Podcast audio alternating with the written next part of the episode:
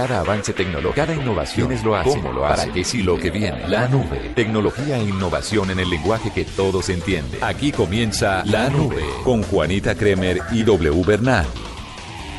Hola, buenas noches, bienvenidos a esta edición de La Nube. Es un gusto acompañarlos con la tecnología e innovación en el lenguaje que debe entender. Fácil, sencillo, concreto como tiene que ser. Cercano a ustedes. Buenas noches, Juanita. Buenas noches a todos nuestros oyentes. Eh, y estamos listos para contarles lo que ha sucedido en las últimas horas en estos términos. W sacaron el listado de las empresas más valiosas del mundo, las marcas más valiosas del mundo. Ajá.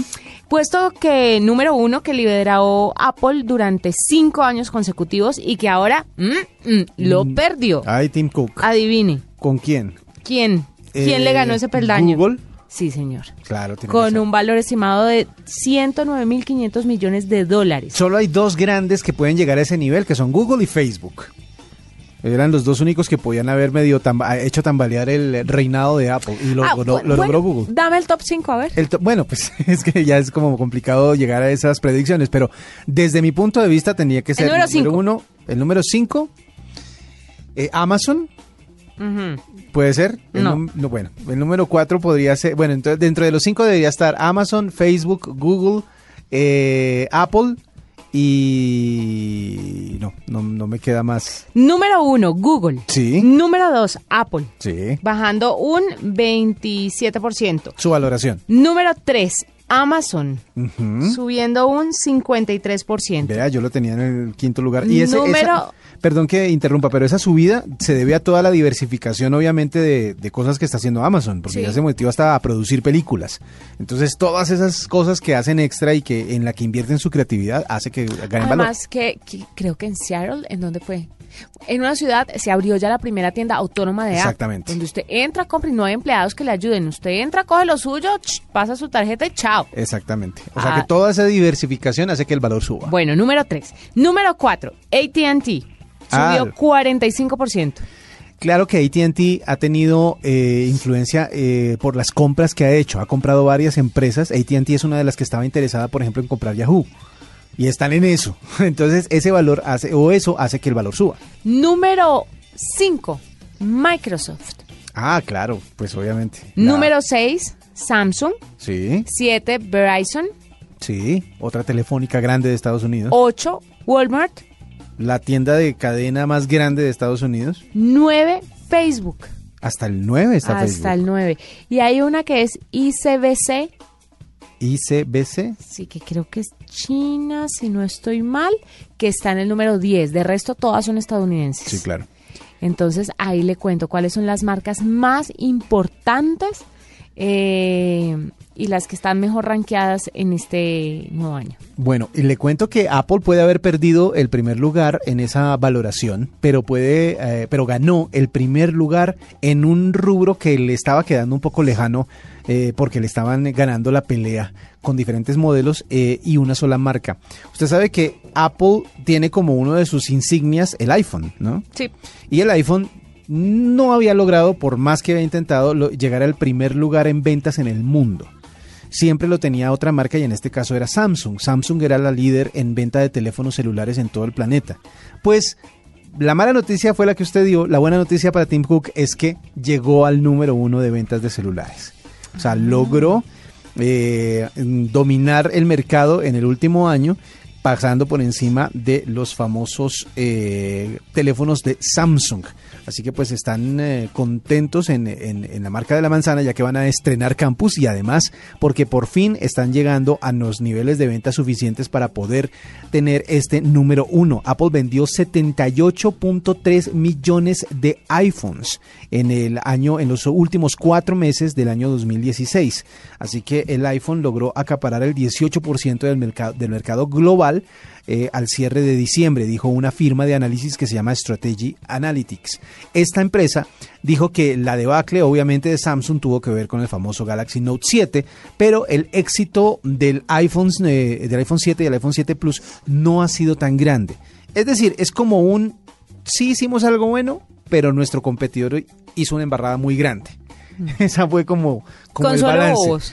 Exacto. Entonces, si bien llegan al primer lugar, de todas maneras saben que fue porque Samsung eh, tuvo un traspié bastante complicado y por eso fue que ellos llegaron a este lugar. Pero, sacan adelante la medallita. Claro, pero además es un problema. El año pasado fue nefasto para Samsung. Sí, sí, sí. Con el tema de las explosiones, no, nada más del Galaxy Note. sino también con las lavadoras, ¿se acuerda? Exactamente. la marca tuvo problemas. Sí, claro, pero este año, yo creo que este año le va a ir bien, además porque ese Galaxy, eh, el S8, va a ser una locura y la gente lo está esperando muy ansiosa. Y la marca no se va a quedar con esta espinita. No, para nada. Y obviamente el lanzamiento de eso y el resurgimiento de la línea Note, que promete ser también pues eh, lo suficientemente grande y fuerte como para acallar totalmente las voces que están en contra de ellos por las explosiones de los eh, teléfonos, pues va a hacer que esta marca vuelva a resurgir.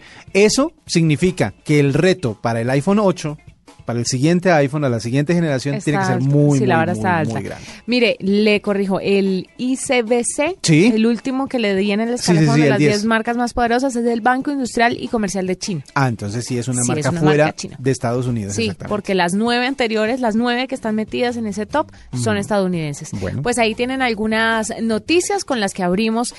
Arroba la nube blue, arroba blue radio Síguenos en Twitter y conéctate con la información de la nube en la nube OLX con su nueva app. Al que tiene cerca, véndele. Al que tiene cerca, chateale. Al que tiene cerca, cómprale. Doble, tenemos hasta ahora Raquel Simón, que es cofundadora de www.notecuelgues.com. Uy, me suena ese nombre. ¿Ah? Me suena mucho. ¿El de Raquel o no te no, No, no, el no te cuelgues.com. Porque su esposa le dice constantemente, no se vaya a colgar en las cosas de la casa. Exactamente. Porque yo tengo ahí como esa, ese letrerito pegado en la puerta de la nevera para recordar siempre. Pues mire, notecuelgues.com es una herramienta tecnológica que le permite reducir los tiempos tradicionales para vender su deuda o solicitar un crédito, accediendo en un solo lugar. Pero para que nos cuente más sobre esto, por eso hemos invitado a Raquel. Raquel, bienvenida a la nube. Hola Juanita, hola Wilson, ¿cómo están? Muy bien, muy contentos de tenerle. Cuéntenos un poquito cómo funciona y para qué sirve notecuelgues.com. Mira, notecuelgues.com es una herramienta que le permite a cualquier deudor mejorar las condiciones actuales de sus deudas buscando la mejor opción del mercado en base a su perfil financiero. ¿Esto qué quiere decir? Que las personas se registran en nuestra plataforma, nosotros tenemos un sistema que perfila a las personas, luego estas personas son contactadas, cada una telefónicamente, para poder eh, corroborar que esta información que fue entregada eh, pues coincida, sea real y además nosotros hacemos un cruce de información con una información un poco más subjetiva, entender qué es lo que están buscando, por qué lo están buscando y eso nos sirve para tener un perfilamiento un poco más agudo y ser mucho más acertados a la hora de enviarlos a una entidad financiera. Este tipo de soluciones eh, le ayuda a la gente que está, por decirle algo, eh, activa en el mundo financiero, es decir, que tienen su score en eh, las centrales de riesgo bien, o le ayuda a la gente también a recuperar ese score. Mira, nosotros este, comenzamos queriendo ayudar a todo el mundo, no importa la condición financiera en la que se encontraran, pero pues por supuesto uno se va encontrando con ciertos muros en el sistema. Digamos, los bancos compran cartera a personas que están bien financieramente, o sea, no están reportadas negativamente eh, y tienen con qué pagar pero las personas que se colgaron ya, que están morosas, que ya entraron en una situación donde tienen ingresos pero no pueden ponerse al día porque pues se les ha vuelto un tema, nosotros tenemos opciones para también ayudarlos, o sea, hemos tenido hemos creado alianzas con distintas entidades para poder ayudar a estas personas, igual personas que están a paz y salvo, que siguen reportadas porque uno pues lamentablemente tiene una permanencia en centrales de riesgo, eh, a pesar de que ya pagaron y se hicieron el esfuerzo gigante de ponerse al día, también hay soluciones, sobre todo en hipotecario, para estas personas y nosotros las tenemos. Bueno, cuéntame un poquito cómo puede la gente que no es tan tecnológica acceder a www.notecuelgues.com. Es fácil de manejar, es sencillo. El paso a paso sería interesante contárselo a la gente. Mira, eh, la página es súper intuitiva. Eh, nosotros, una de las cosas más importantes que hicimos nosotros fue enfocarnos en el usuario, no tanto en la entidad financiera. Las entidades financieras las hay todas. pero el usuario es el que más sufre esta situación. Entonces buscamos que las personas eh, entraran a la plataforma. La plataforma tiene tres botones, bajar cuota, bajar tasa o solicitar un crédito. Estas eh, opciones pues son intuitivas, las personas pues saben perfectamente lo que necesitan. Si yo necesito bajar tasa es que quiero ahorrar un poco más en mi crédito. Si quiero bajar cuota, es que me estoy viendo un poquito apretado en mi flujo de caja. Y si quiero solicitar el crédito, pues eso ya es obvio. Las personas se registran, primero tienen un primer registro, que es usuario y contraseña, que pues cualquier plataforma lo pide, nosotros le mandamos una confirmación y ya con una información básica las personas, eh, nombre, pues todos sus datos personales, nosotros contactamos telefónicamente a las personas para ayudarlas a, continuar con su registro, porque después si viene ya una parte un poco más complicada que es toda la parte financiera. Necesitamos entender de qué se tratan sus deudas para poderlos ayudar y ahí es donde pedimos que las personas sean muy honestas, porque si no, no vamos a tener resultados. Aquí estoy viendo dentro de la plataforma en notecuelgues.com hay una frase que dice a, a través de notecuelgues.com puedes vender tu deuda en cualquier momento, desde cualquier lugar y totalmente gratis. ¿Qué significa eso de vender su deuda?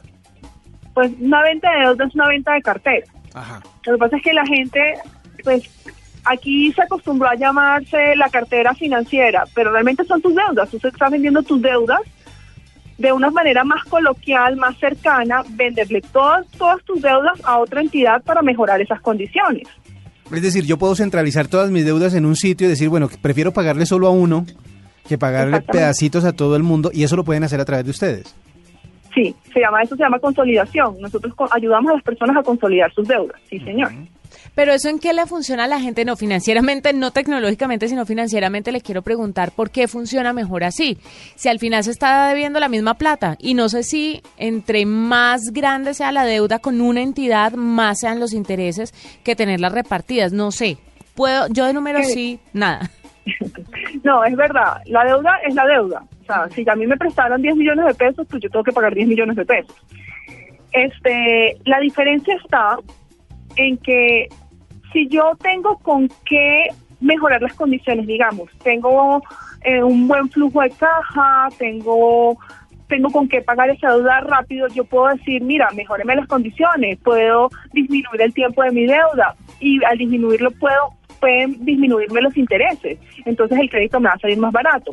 Pero una persona que tiene un cambio de vida, digamos, voy a empezar, para no ponerlo negativamente, quiero hacer un posgrado, entonces quiero pagar otra cosa, pero pues mi flujo de caja es el mismo. Uh -huh. A mí me entra el mismo sueldo, bien o mal, y tengo estas deudas. Yo lo que necesito es que mi sueldo me alcance para todo lo que quiero hacer. Entonces ahí le toca a la persona alargar sus deudas, a su plazo, y probablemente también le mejora, le, mejo, le bajan un poco los intereses y la persona le alivia su flujo de caja.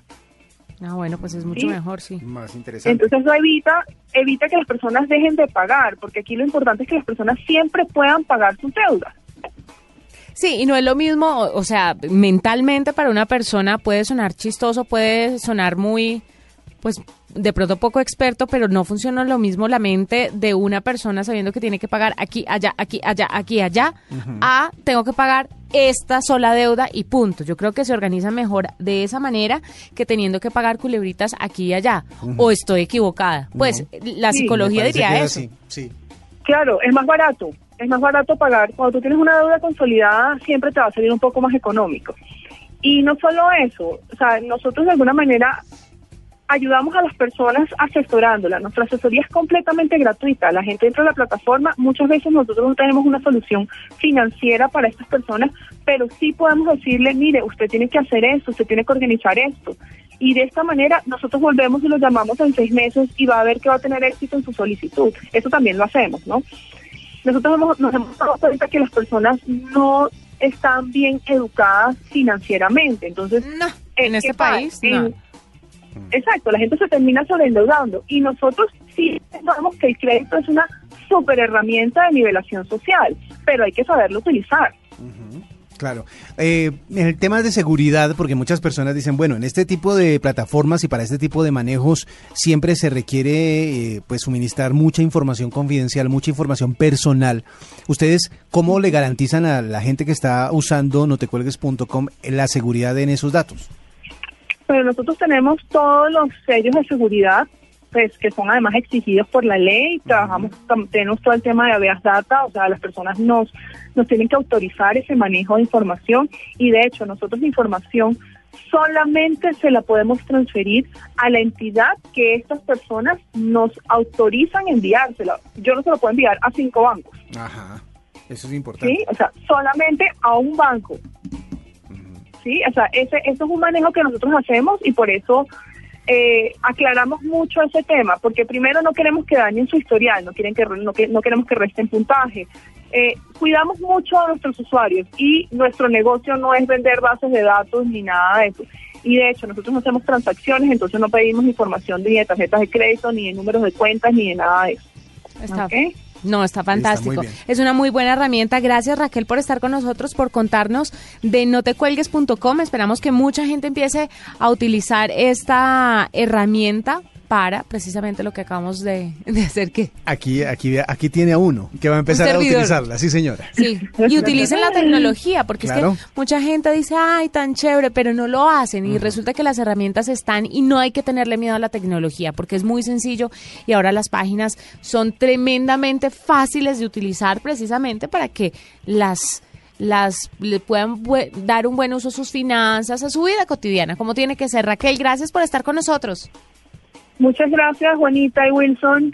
Y bueno, todos nos esperamos en notecuelgues.com. Estamos para ayudarlos. Esta es la nube de Blue Radio. Arroba la nube Blue. Arroba Blue Radio Síguenos en Twitter y conéctate con la información de la nube. Doble, ¿usted sabe que me encontré una aplicación de fotografía que lo hace sonreír a la fuerza? ¿En serio? Ah, es una fuente inagotable de risas esta aplicación. Ojalá porque mucha gente eh, pretende no sonreír en las fotos para llegar con la misma cara en todas las... Eh, en todo lo que postean, mejor dicho. O hay personas a las que no les gusta sus fotos riéndose. He aquí un ejemplo, a mí no me gusta. A mí no me gustan... No me río. A mí no me gustan mis fotos.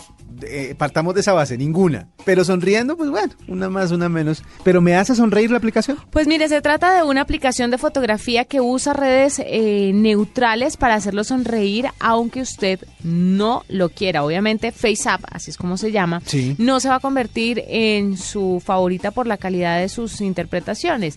No es algo que lo haga mal, sino que simplemente lo hace sonreír. Lo que pasa es que la mayoría de la gente hace muchos intentos para salir en una selfie, por ejemplo, riéndose. ¿Cuántos intentos hace usted? No, pues es que... O sea, son más intentos los que hace la gente tomándose una selfie, riéndose que estando serio. La de estando serio sale más rápido. Sí. Es más, estando serio tienen ya una pose definida. Lo que pasa es que la risa a veces es como complicada de controlar, si es media, si es únicamente con los labios, si es mostrando dientes, mejor dicho. Hay un montón de facetas para una sonrisa, mientras que la cara seria es una sola. Pues mire, la aplicación tiende a detectar una cara, a veces no es tan sencillo, porque es una cara que, que, usted le introduce en una fotografía. Eh, a veces no funciona con caras reales, sino que le funciona con Lego o con una foto de una caricatura o de un actor o de una pintura.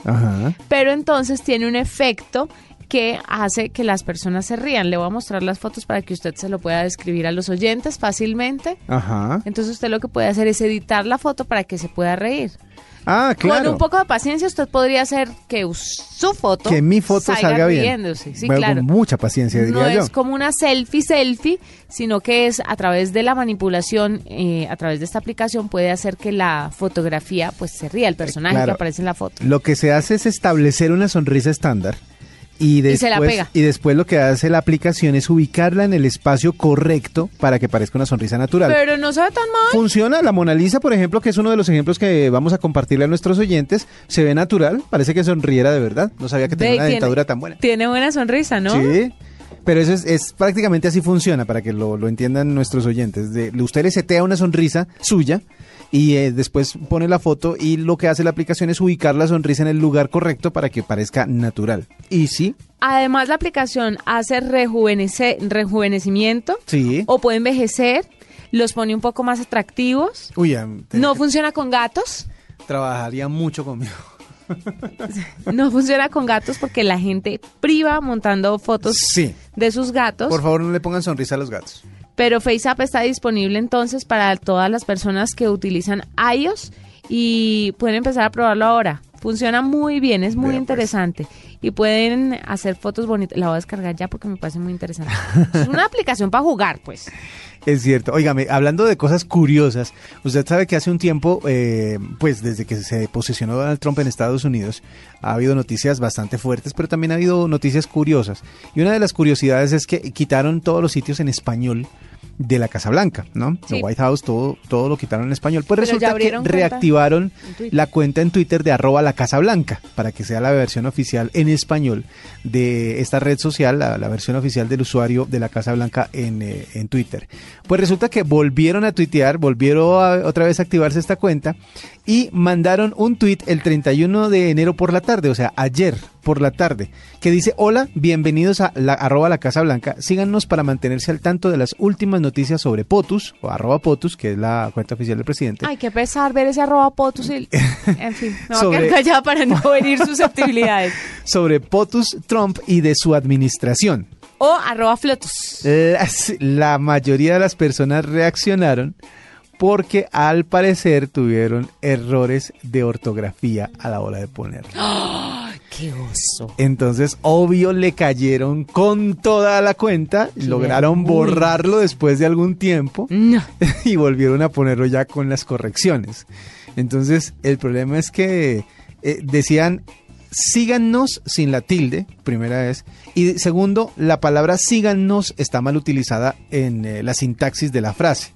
Entonces obviamente fue bastante criticado porque ya sabemos que cuando uno quiere buscarle los males a la gente, en cualquier momento aparecerán errores como estos y van a empezar a caerles con toda. Esa es la, la, noticia curiosa alrededor de la Casa Blanca y de lo que pasó ayer. Pero hay una noticia que es un poco más seria y que tiene que ver con las dos, con dos cosas que ya hemos mencionado, con la Casa Blanca y con Apple. Resulta que Apple está muy, muy molesto con el tema de bloquear la inmigración de ciudadanos de otros países a Estados Unidos porque considera que el talento de esas personas puede verse bloqueado para trabajar en empresas como ellos. Entonces, ya obviamente se han hecho protestas, han dicho, han, como compartido en redes sociales su molestia con el tema, pero Tim Cook está pensando en llevar el tema a estrados judiciales. Es decir, en demandar la ley que prohíbe la inmigración de las personas de esos países y cualquier decreto que se lance para bloquear la inmigración de cualquier país ellos lo que están pensando es que la colaboración y la, el compartir conocimiento no tiene fronteras y obviamente esto va a hacer que se bloqueen muchísimas oportunidades no solo para la gente sino para las empresas que quieren contratar a esas personas. Entonces él dijo, un momentico, está bien protestar, está bien el tema de, de hablar eh, entre nosotros sobre las cosas, de, de sentar una voz al respecto, pero esto debe tener algún mecanismo legal para poder reversarse y por eso es que están pensando en plantear una demanda a ese decreto para ver si se puede reversar y así abrirle las puertas a los inmigrantes en, Estados Pero si vio que Donald Trump eh, despidió a la, a la persona que decidió bloquear el decreto. Bloquear el decreto. Es el presidente de, los Estados Unidos. Es que es muy complicado pelear contra eso. Claro, pero hay una cosa que... Hay una Pueden existir muchas instancias, pero vea House of Cards. Sí, eso es... Eh, vea House of Cards. Vea para que se dé cuenta cómo es que funciona la política en el mundo, no solo en Estados Unidos, sino en el mundo. Pero eh, lo, curioso del, del tema es que la independencia de poderes en Estados Unidos sí está muy marcada. Y entonces que él empiece a tener injerencia en estas cosas va a hacer que la gente se dé cuenta de que no pueden permitirle tantas cosas a la Casa Blanca como quiere hacerlo Donald Trump.